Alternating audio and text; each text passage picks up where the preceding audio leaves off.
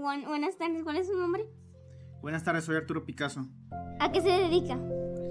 Yo actualmente me estoy dedicando a estudiar una carrera en- en la universidad. ¿Por qué eligió esta carrera? Elegí la carrera de ITS para poder aprender más sobre programación. ¿Qué significa ITS? ITS significa Ingeniero en Tecnología de Software. ¿Se le ha hecho difícil? Sí, un poco. ¿Cree que usted que hay un buen campo laboral está en esta? Sí, debería de haber buen campo de- laboral, ya que pues se ocupa cualquier tipo de programación en el mundo. ¿Recomendaría estudiar esta carrera? Claro que sí, a todo aquel que le gustaría la programación o algún programa de cómputo. ¿Cómo se ve en, el- en un futuro? Ejerciendo lo que he estudiado todo este tiempo. Gracias por contestar todas mis preguntas.